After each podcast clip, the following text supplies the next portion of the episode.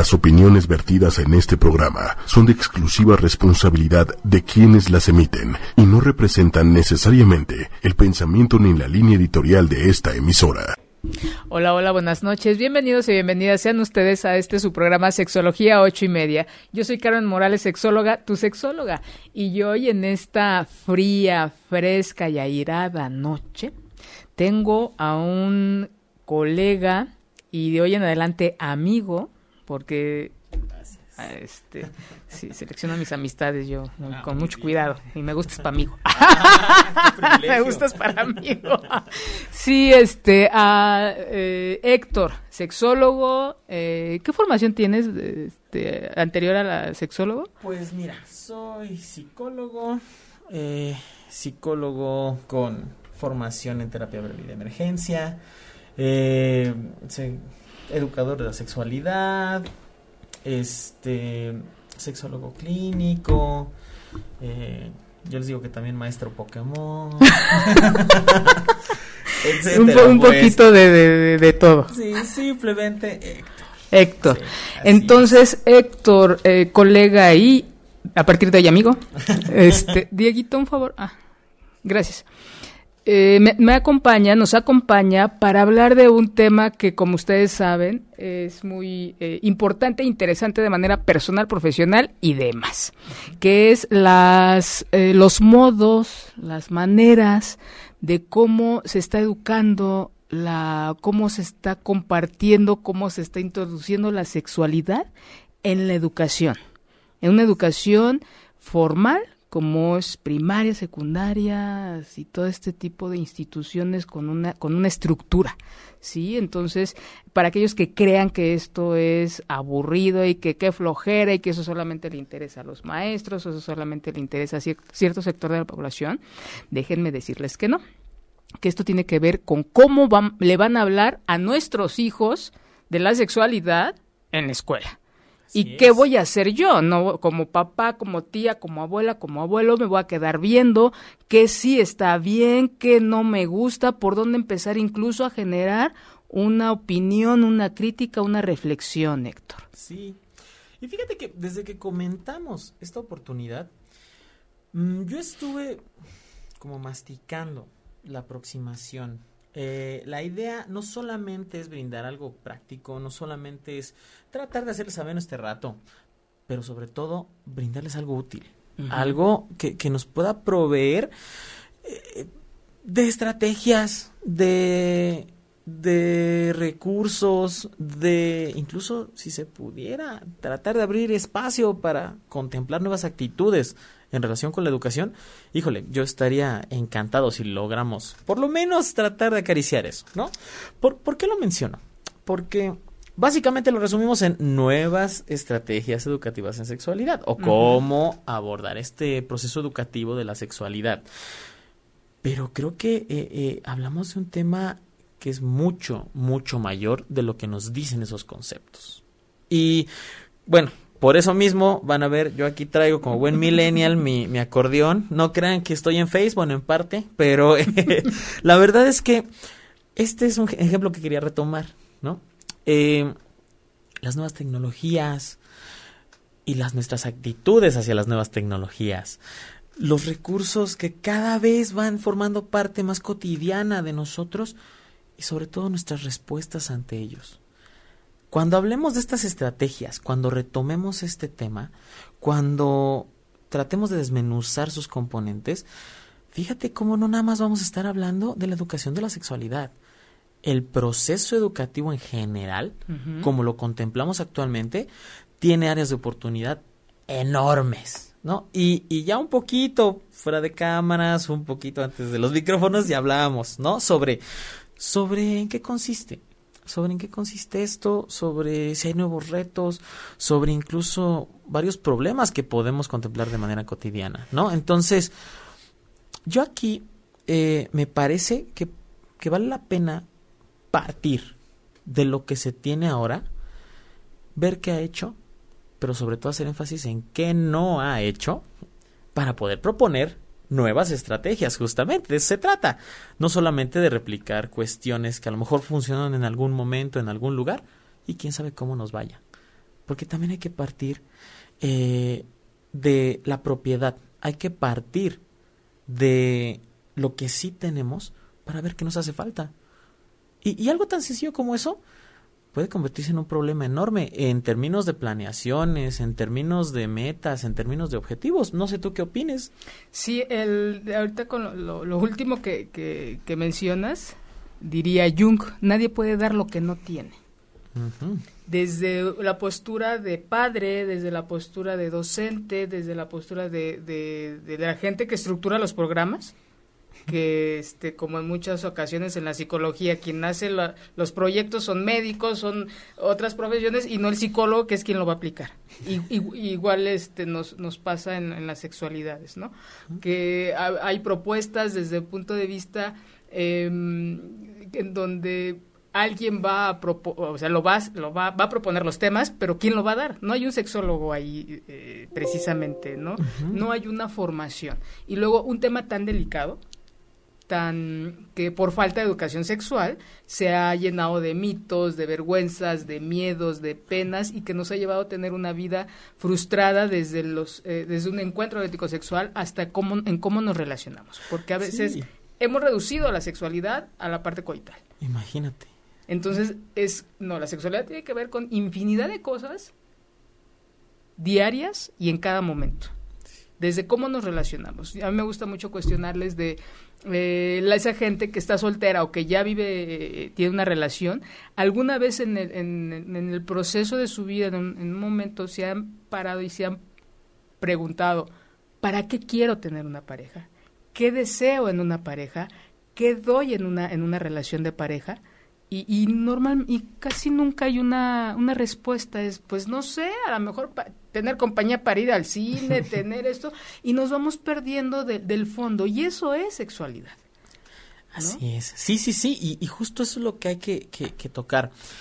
Es amplísimo este fenómeno no se puede reducir pero sí podemos partir pasito a pasito de cada componente para entonces abordarlo de una manera más integral.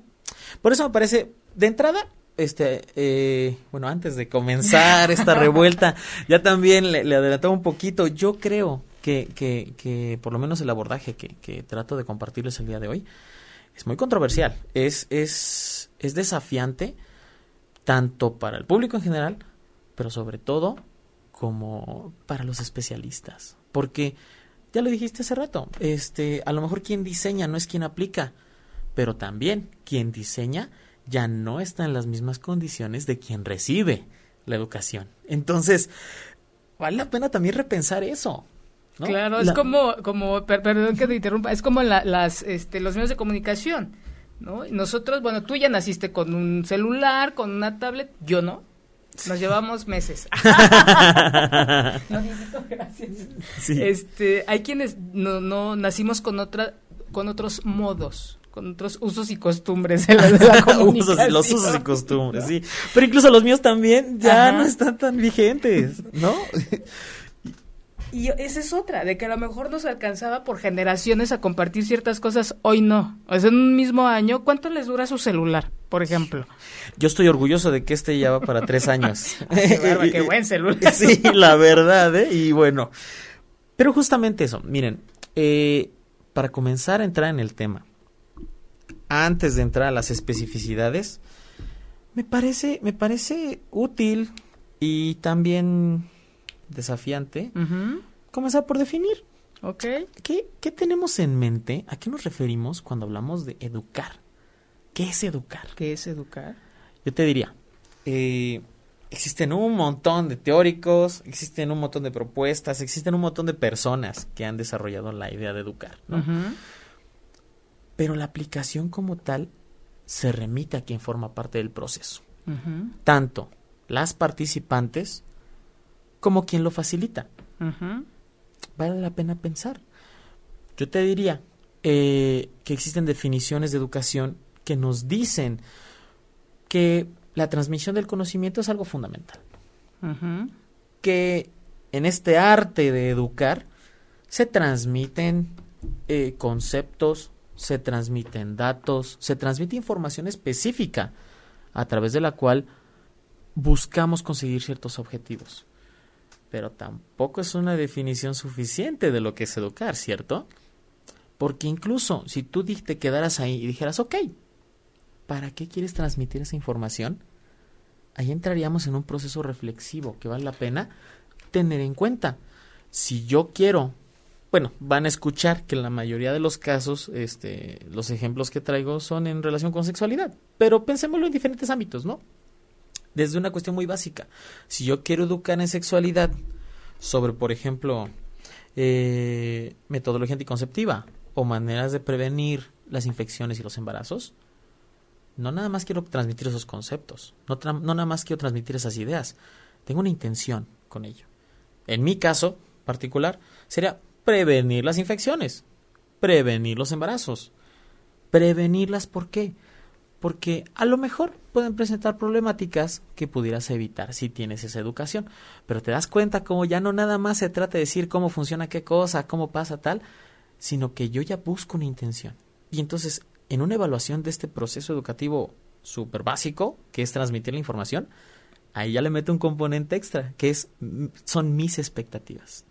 Lo que yo esperaba conseguir con este proceso, así de plano como está. Entonces no podemos hablar de educación de una manera tan básica. Claro, tiene todo, tiene todo un, proceso. ¿no? El yo propongo, el yo tengo un objetivo y cómo voy a confirmar o cómo voy a dar cuenta que esto funciona, que es creo que la parte que muchas veces mueve todo el proyecto, todo el proceso, ¿no? ¿Cómo voy a confirmar que lo que yo estoy haciendo va a funcionar? Y no solo con qué se quedan, sino también qué genera eso, qué hacen con ello, que ahí es donde está otro de los ribetes, porque no nada más educamos, no nada más transmitimos información, esperamos que esas personas a su vez hagan algo con ella. Y eso me parece que es algo que de repente obviamos. Por ejemplo, yo esperaría que si yo asesoro sobre, violencia, pues esa persona pudiera prevenirla o pudiera vivirla de una manera diferente a como lo haría si no tuviera la información. Pero fíjate cómo hasta eso ya, ya pone mis expectativas, mis atribuciones, incluso hasta mis propias perspectivas en la otra persona. Y eso a su vez pudiera ser violento. Entonces, fíjate con qué, con qué cosa tan, tan hermosa, tan delicada y también tan difícil este, podemos encontrarnos, ¿no? Y qué gran compromiso. Creo que no nos tomamos a veces la, esto, la seriedad de lo que implica. Digo, no porque todo tenga seriedad diferente a solemne. ¿no? Esta seriedad lo que implica y que antes de transmitirlo, lo tengo que saber. Exactamente. Y es ahí donde, que, que es uno de los objetivos que yo te, te platicamos desde desde el programa pasado, en donde quiénes van a transmitir esa información, ¿no? Con qué eh, formación, experiencia, calidad moral, eh, calidad de habilidades, recursos, este, capacidades, prejuicios, miedos, vergüenzas. ¿no? Era el, ejemplo que me encanta que te, te comentaba hace rato, ¿no? ¿Cómo puede alguien a quien le da pena decir vulva o pene va a dar una clase de sexualidad en la primaria o en la secundaria si ella misma o él mismo le está generando, no ha trabajado con esta parte. O como alguien que ya está sensibilizada o que ya esto se ha vuelto parte de su vida cotidiana, se lo va a compartir a alguien que tal vez sea la primera experiencia que tiene.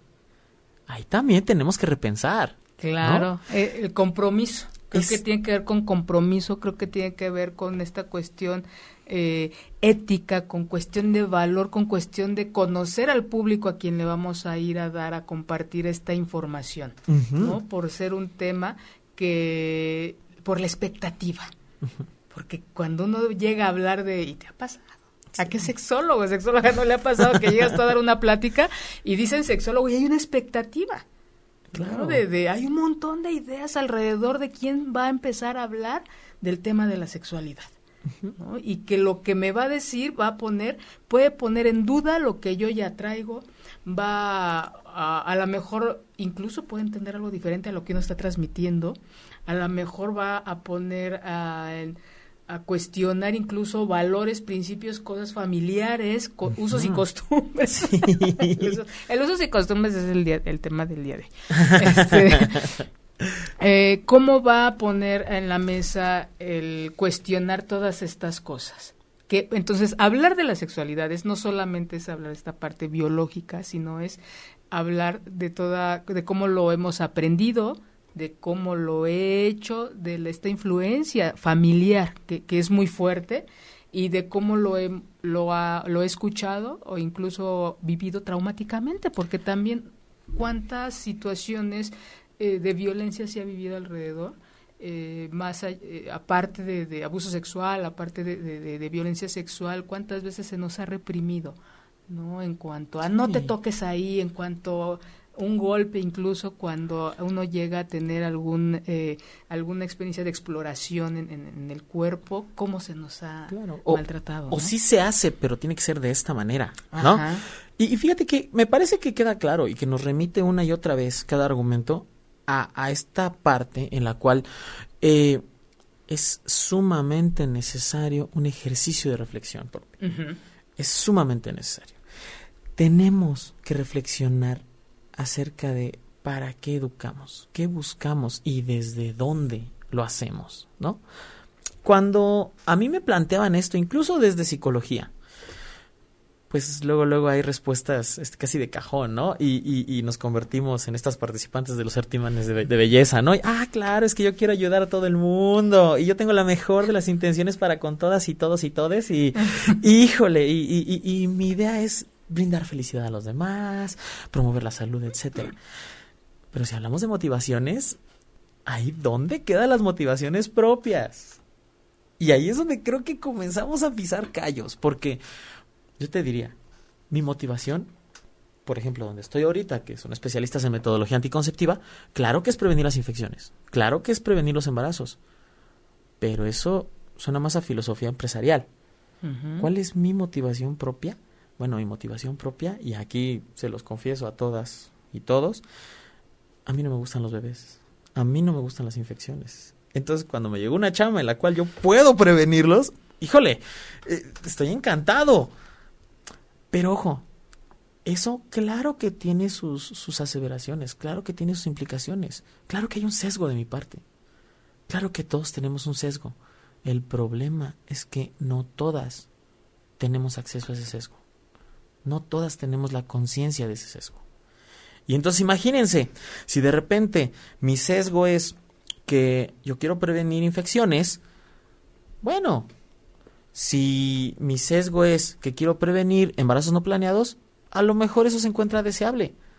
Pero ¿qué pasa si mi sesgo es prevenir eh, el uso del condón? ¿Qué pasa si mi sesgo es prevenir, por ejemplo, la equidad? O la modificación de estos mitos, de estos prejuicios, de todo esto. Ahí sí los perseguimos, ¿no? Y ahí sí tratamos de que sean conscientes. Y, por ejemplo, esto, esto que dices es en relación a ya una eh, formación o una postura más eh, de, especialidad, especialista, ¿no? ¿Qué pasa con los, con los papás?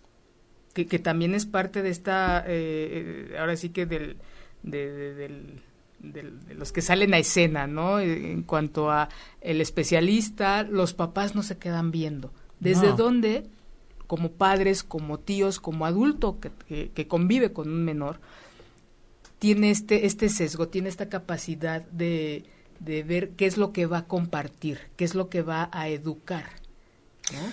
¿Cómo, ¿Qué vas a permitir y qué no?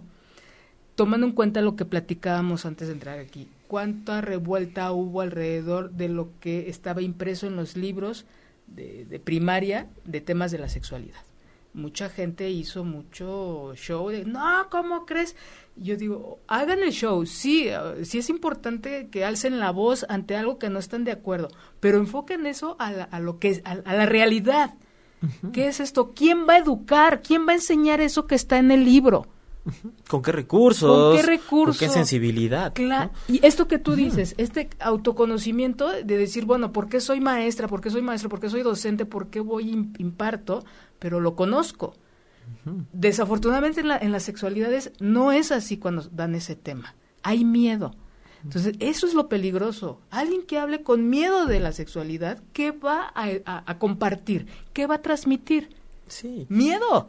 Si lo vas a hablar con vergüenza, van a transmitir vergüenza, van a seguir transmitiendo prejuicio y no porque no sepan la parte, eh, eh, el programa o la parte técnica o la parte teórica. No, es porque yo no he trabajado con mi sexualidad. Esa es la gran diferencia entre un maestro de inglés, entre el, de educación física. Imagínate, si uno con sobrepeso apenas y, pues con tu alma vas a dar educación física, no, hay quien tiene una formación. Seamos honestos, seamos congruentes. ¿Quién va a abordar estos temas? ¿No? Yo como mamá, yo como papá, como tía, como madrina, que ya ves que también es muy, común en nuestro pueblo. Yo soy padrino, yo soy padrino también, sí, sí, sí. De doble A, ¿no? Todavía no. para allá voy. Sí, para allá voy. Pero, ¿qué, ¿qué es lo que yo sé de mi sexualidad para compartírsela y para decirle algo a mi hija y a mi hijo?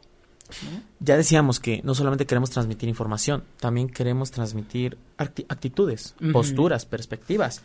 Si lo hacemos de una manera consciente, sabríamos, bueno, que mi perspectiva es esta y yo quisiera compartirla, porque a lo mejor mi perspectiva les puede brindar la posibilidad de eh, prevenir problemáticas, de ampliar perspectivas, de ampliar recursos, etcétera, ¿no? ¿Qué pueden hacer los papás?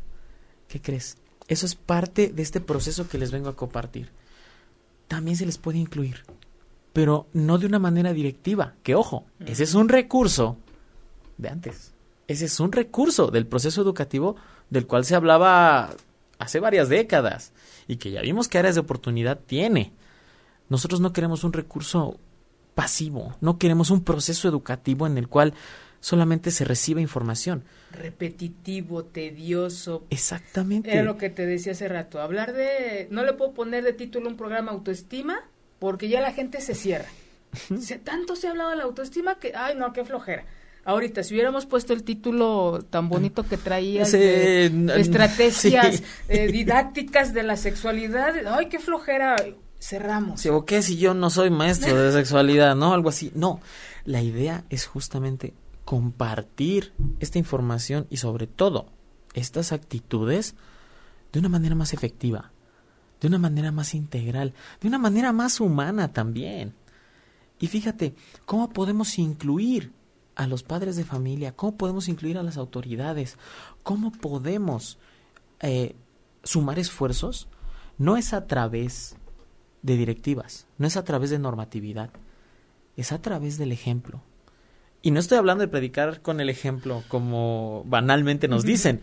No, esta reflexión propia modifica nuestras actitudes.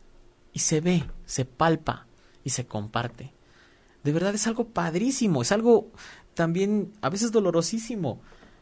Pero, pero también es un ejercicio, eh, me decían, de una humildad tan grande.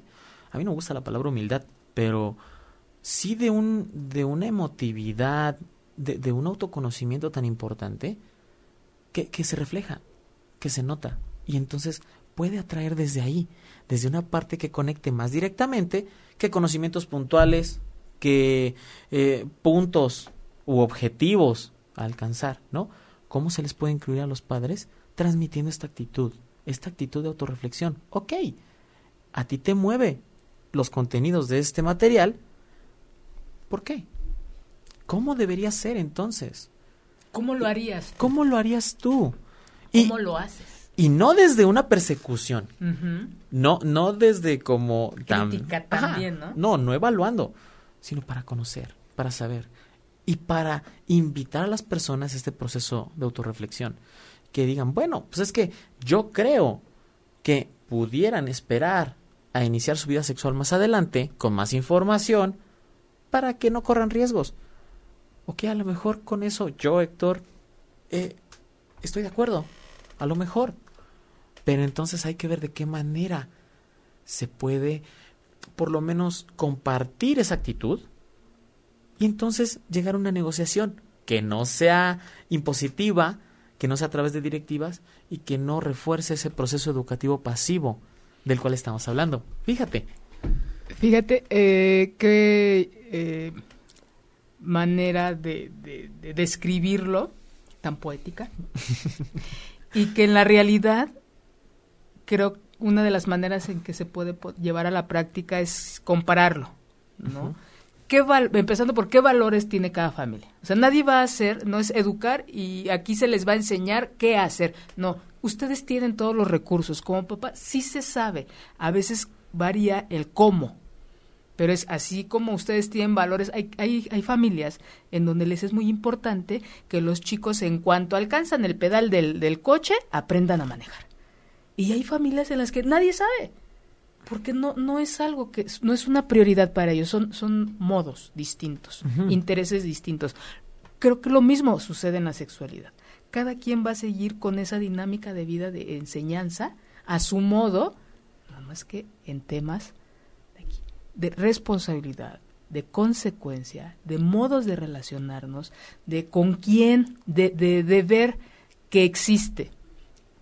El tema del noviazgo, por ejemplo, en la adolescencia cuánto, cuánta presión hay. Y para ya nada más nos ven de cierta edad o que ya salió el bigote o que ya creció acá la, la chichis. ¿Para cuándo el novio? Hay mucha presión y no nos damos cuenta. Claro. Revisemos qué hacer cuando él o ella tiene no, su primer novio o novia. ¿Qué voy a hacer? Reprobar, eso lo sabemos hacer muy bien y no, no nos ha funcionado.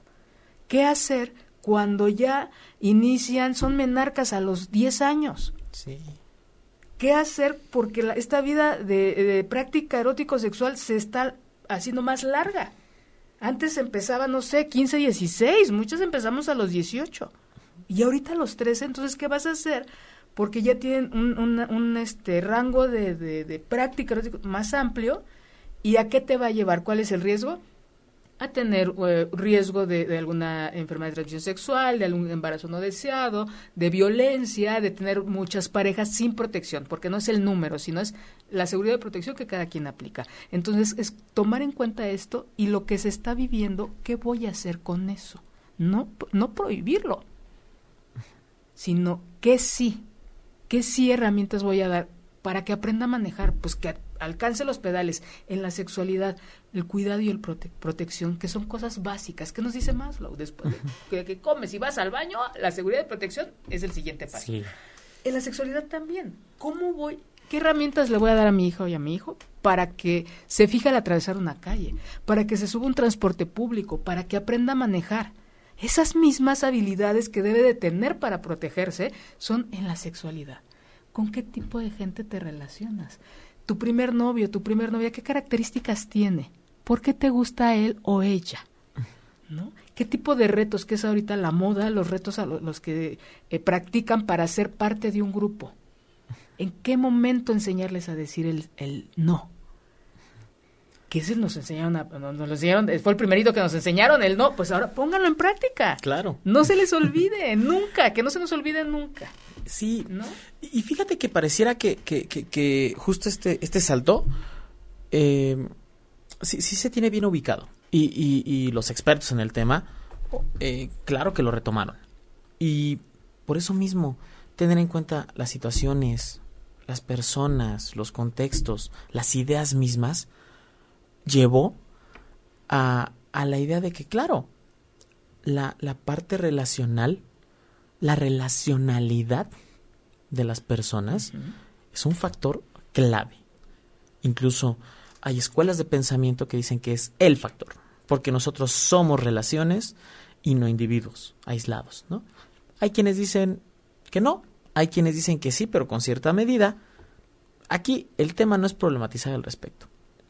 Pero pensémoslo, si estamos en relación si estamos inmersos en un contexto, si nos vinculamos no solamente con las demás personas, sino también con mis ideas que le dan guía a cómo yo me muevo. Por ejemplo, yo ahorita tratando de problematizar de eso que debería ser muy claro y muy conciso y casi, casi podríamos eh, subir puntos a la página y para hablar de sexualidad hay que cumplir esto.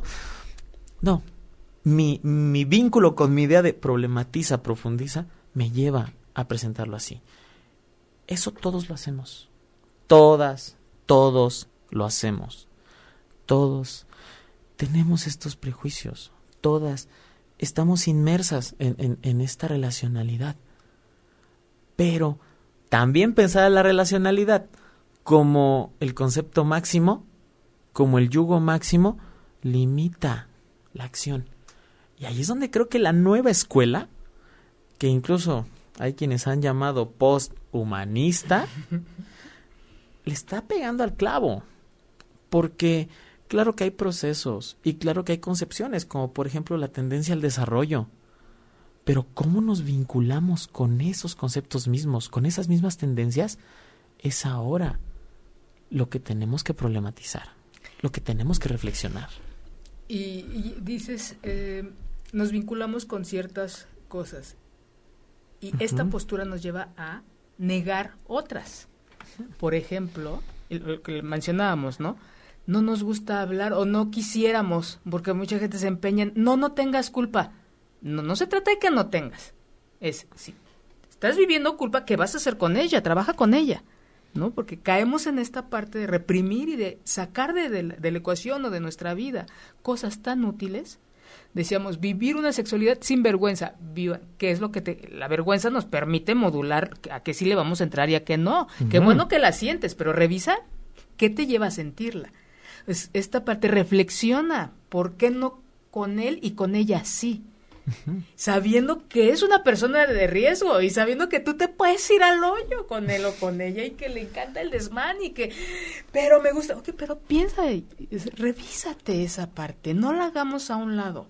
Sí creo que es incluir en estas, eh, cómo, en cómo nos relacionamos, es que no haya problemas, no, sí hay, cómo los, con qué herramientas los, cómo los vamos a enfrentar la culpa, trabaja con tu culpa, reflexiona qué cosa no te gustó y cómo vamos a poder modificar con la vergüenza, con el miedo.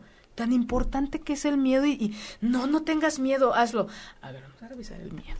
A ver, vamos a, a revisar eh, la tristeza. ¿Por qué te sentiste triste después de estar con él o con ella? ¿Era esa tristeza era tuya o era mía? ¿O, o qué sucedió? Pero a veces pasamos de largo tantas cosas y no hacemos una pausa para reflexionar, para profundizar. Tampoco se trata de que se la fumen verde y todo el día anden allá arriba. Bueno, el que le guste, pues eh, adelante. Bueno, cada quien. verde, amarillo o azul. Pero sí, sí poner una pausa y ver en dónde estamos y, qué implica esto en la vida. Porque creo que cuando no nos damos ese tiempo, viene esta parte de vacío de, de esta parte material, de esta parte de si lo veo existe, si no lo veo no existe. Y fíjate que eh, justo ahorita pasa algo bien padre, justo aquí. Eh, nosotros nos subimos al carrito de que el proceso educativo es algo valioso, de que educar sobre sexualidad es algo bueno. Y entonces hay que ver la manera de hacerlo bien o lo mejor posible. Y desde ahí, incluso esta pausa que nosotros estamos mencionando ahorita, ¿dónde quedó?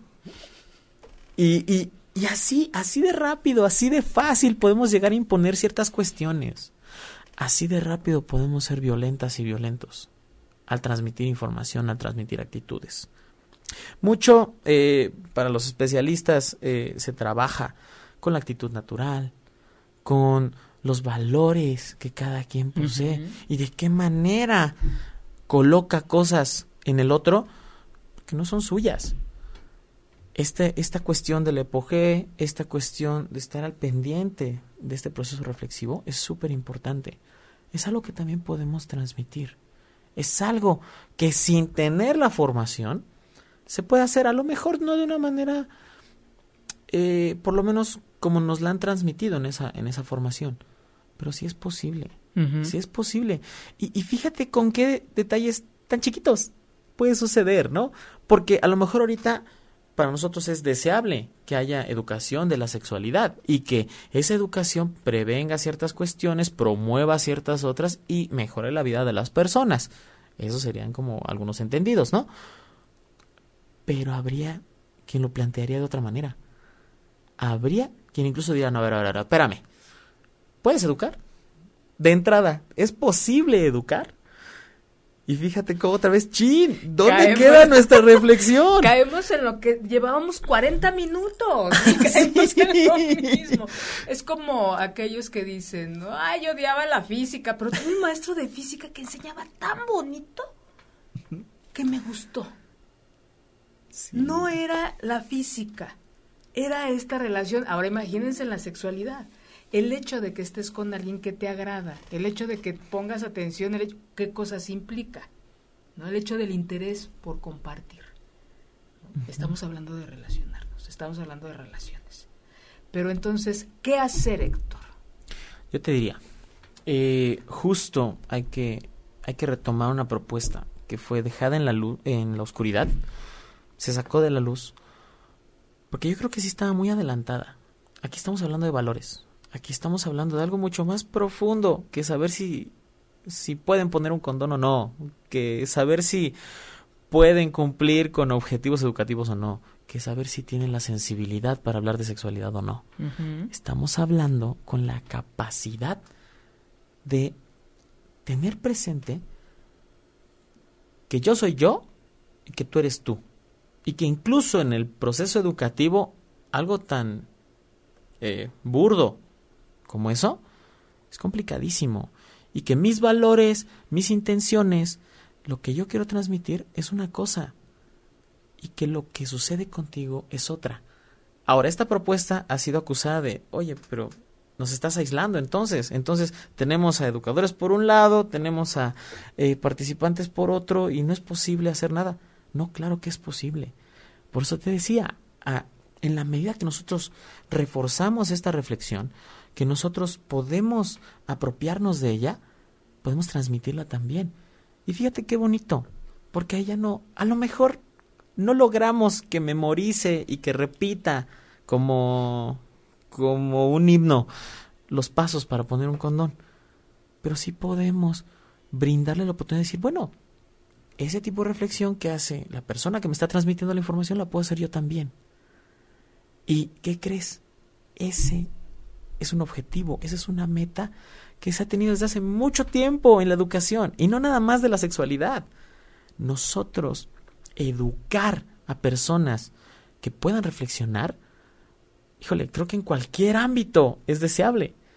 Me parece que en cualquier eh, materia, en cualquier objeto de estudio, es algo que necesitamos.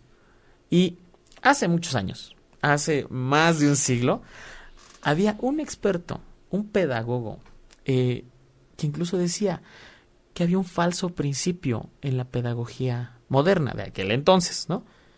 Y su reflexión iba hacia que no formaba personas libres, que no formaba personas que pudieran reflexionar, sino que simplemente transmitía conocimientos puntuales con intenciones específicas, incluso sin, sin que quien lo hace lo tuviera presente. De eso estamos hablando hoy. Y esa persona lo escribió hace más de 140 y tantos años. Imagínate. Se llama Max Stirner y nada más, bueno, yo me encanta hablar de, él. Para que sepan, este es un, es un filósofo que fue tachado de egoísta. Eh, promovía, promovía el egoísmo. Promovía... Eh, su lucha era contra el, idealismo. Incluso eh, autores de gran renombre, la escuela de Hegel, el mismo Marx y Engels, tienen tratados en los que hablan en contra de él, porque decía, puedes criticar una idea y pues quienes siguen esa idea se van a enojar. Pero si a todos les dicen que las ideas no existen, híjole, pues te echas a todos encima, ¿no? Y él decía, las ideas son como espectros que nos poseen. Y entonces la idea de que, por ejemplo, el proceso educativo de la sexualidad es algo valioso me posee y yo replico lo que necesita ese espectro, ¿no? En aquel momento lo manejaba de manera romántica. Pero su, su reflexión y su conclusión de que necesitamos formar personas libres es algo tan tangible, es algo tan presente el día de hoy como lo era hace tantos años. Y fíjate qué tanto hemos avanzado desde entonces. Y fíjate qué tantas propuestas, qué tantas reflexiones, qué tantos especialistas y autores nos han dicho, tenemos que hacer algo nuevo con la sexualidad, tenemos que hacer algo nuevo con la educación. Y él ya decía, oye, pues yo les dije que, ¿qué estamos haciendo? ¿No? Entonces, la idea es esa, promover esa actitud, promover esta reflexión, pero de una manera más viva, de una manera más humana. Porque, ojo, eh, no significa estar más allá, no significa que no haya valores, significa abordar la transvalorización, como la planteaba Nietzsche, por ejemplo. Claro que yo tengo mis valores. Por ejemplo, eh, yo te decía, hablar de humildad para mí eh, es algo chistosísimo. No me gusta esa palabra porque quien dice que es humilde ya no lo es, ¿no? es, es tan sencillo como eso. Pero ojo, hay algún momento en el cual eso se modifica. Porque, pues hasta donde yo sé, no somos estáticas. Las personas, cada día, cada momento, con cada experiencia, vamos modificándonos. Y tratar de transmitir, tratar de educar, tratar de sentarnos de manera estática, pues de entrada es algo que no opera. Que no opera y que, así como es ese movimiento que, bien dices, en cuanto a actitudes, Me, encanta esto que dices del egoísmo, dice Jung, ¿no? Todos somos todo. ¿Y cuánto, cuántas veces hemos, eh, nos hemos esforzado por hacer un lado lo que socialmente, aunque todos tenemos, no se acepta y que me parece un absurdo. El enojo, la ira, el placer, algo que debería de ser plaudible, algo que debería de ser como más aceptado, no. Cuando le empezamos a meter pensamientos, ideas eh, diferentes de lo que no trata este programa. Sí. Entonces, entonces, eh, vas enfocado entonces a esta idea de la libertad. Sí, eh, este mismo autor diría, la libertad es un concepto hueco. ¿Por qué? Porque para decir soy libre, debo de ser libre de qué? No libre para qué, nada más. Y entonces hablar de libertad nos pone las, las condiciones de mencionar libertad para qué o libertad de qué. Más bien, de lo que queremos nosotros es de apropiarnos. ¿Y de apropiarnos qué? ¿De qué? De nuestra vida, de nuestra experiencia. Hablamos de cómo la reflexión es propia y cómo para educar nosotros tenemos que educarnos y sensibilizarnos. Sin hacer eso, no podemos tratar de, de contactar al otro. De una manera más que formativa, reflexiva, ¿no? En esta cuestión de saber cómo estoy yo con estos temas, de qué manera los puedo transmitir. De un autoconocimiento. Claro. Eso nos habla de que nosotros estamos en el centro de ese proceso. ¿Y qué crees? Las terminaciones ismos nos hablan de dogmas, de creencias. Egoísmo es la creencia de que uno está en el centro de la experiencia.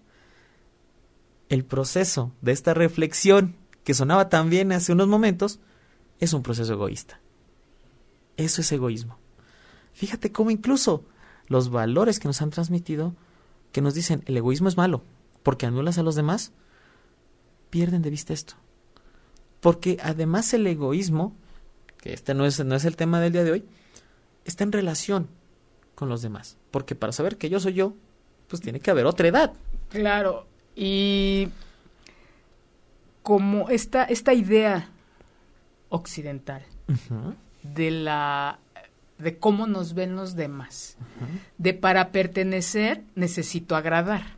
Nos vamos alejando de, de esta parte que dices tú, egoísta, de verme, de no darle valor a lo que pienso, a lo que siento. Algo muy interesante es, en, en, los, en el consultorio está llegando mucha gente así, a, a, que se le reafirme. Es que yo opino esto y todo el mundo está en contra. Entonces estoy mal. Y nos vamos perdiendo entre los en los demás. Nos sometemos a la relacionalidad. Exactamente, nos vamos perdiendo y vamos quitando, vamos cediendo nuestro poder, vamos eh, dudando de nosotros y nos vamos perdiendo y ya llega un momento en el que ya no sabemos, eh, nos movemos a través de, de lo que desean los demás. Y el absurdo, me encanta el absurdo, de que cuando hacemos esto, nadie va a estar, nunca nadie está contento. Empezando por nosotros. Entonces, em, haciendo como un resumen de lo que mm, eh, has abordado en, esta, este, en esta tarde-noche, eh, más que educar con una estructura, es invitar a contactar con uno mismo, con una misma. Al autoconocimiento, a la reflexión, que estas reflexiones nos llevan a una opinión, y que estas opiniones no tienen por qué, va a haber con quien sí coincida y va a haber con quien no. A mí me encanta decir, conozcan su neurosis y relacionense con una neurótica, un neurótico igual que ustedes. No, pero a veces queremos, vivimos desde nuestra neurosis y queriendo sanar o que nos sane el otro y pues ahí nos perdemos. Stirner te diría, no estás solo, pero entonces forma alianzas. Hazte de aliados, hazte de aliadas con quien camines y no te sometas, por ejemplo, a la idea de sociedad que su peso te constriñe, que se te imponen ciertos lineamientos y tú formas parte o vives el yugo de estar en relación con eso, ¿no? Tú necesitas formar parte activa de tu proceso. Formar parte activa es colocarte en el centro, un centro egoísta. Pero no para las miradas de los demás hacia ti, sino de ti mismo. Así es. Sí, sí, sí. Y, y ojo en caer en, en, en, el, en, esta, en el fondo de la, esta historia del rey Lear, de, Shakespeare, en donde él se creía el rey y como rey creía que él era lo absoluto y lo que él así decía era lo, lo único. Y también caer en este aislamiento nos lleva a perdernos y, con poder, pues a someter a los demás y, y a nosotros mismos también. Es hermoso que lo menciones así, porque justamente la propuesta dice, y claro que te vas a diferenciar, y claro que te vas a separar, y una vez que toques o que pienses en ese aislamiento, te vas a dar cuenta que no puedes estar ahí, que necesitas de las demás personas. El egoísmo promueve una relacionalidad todavía más integral, todavía más honesta y más humana que la relacionalidad misma. Fíjate qué hermoso, porque tú dirías, bueno, tú estás en el centro de tu experiencia, yo estoy en el centro de la mía, y nos necesitamos para sobrevivir. Pero cada quien en lo suyo. Claro. Y de ahí surge la necesidad de la diversidad. ¿Y qué crees? Entonces hablamos de feminismos, hablamos de masculinidades, hablamos de sexualidades. Ya no hablamos de sexualidad, de la sí, ya no hablamos de una verdad única, ya no imponemos una verdad única, hablamos de la manera en la que pueden convivir diferentes vivencias y cómo podemos tratar de aliarnos, tratar de organizarnos para que sea lo mejor para todas, para que este proceso educativo no te aísle, pero tampoco te someta a alguien más. Te imponga. O te imponga. Te siga manteniendo en el rincón, te fomente estos miedos, vergüenzas, culpas. A través de la autorreflexión, a través de la invitación a estar al pendiente de una misma, de uno mismo, promovemos esta actitud de conoce, promovemos esta actitud de tú marcas la pauta, pero también vas a ir en búsqueda de esa, si lo quieres llamar así, este movilización del conocimiento, generación del conocimiento, o incluso apropiación del mismo. Que no, no sé, no sé qué, te parezca, no sé cómo lo perciban los demás, pero me parece que, que, la propuesta educativa, me, me parece que las metas mismas atienden justo el paradigma que teníamos antes, pero también invitan a la sensibilidad, invitan a la, a la, a la promoción, al avance también. A, a eso iba, fíjate, eh, que más allá de una estructura y de, de esta educación en donde te dicen qué tienes que aprender y, nos perdemos de, de, esta capacidad de reflexión y generar una opinión y de generar conocimiento. Creo que eso es la diferencia entre los países desarrollados y los que no, en los que aportan y en los que esperan recibir algo, ¿no? Y, y que te lleva esta falta de movimiento a esta pasividad de solo recibir y no de aportar. Es como un buen inicio de, para empezar a, autoconocernos y en esa medida ese movimiento aportar. Y así hablamos de educación proversiva. Mm. Así hablamos de justo esto que a todos nos dicen que debemos de conseguir a través de manuales que ya diseñamos. Estas actitudes que tenemos que generar a través de... El programa ya establecido. Sí. ¿No? Fíjate. Eh, ojo, obviamente necesitamos orden obviamente necesita ser esquemático para que sea académicamente sostenible. Claro. Pero la actitud ahí está. Eh, no podemos limitarnos a, a repetir. La retroversión es la condena de la sexualidad.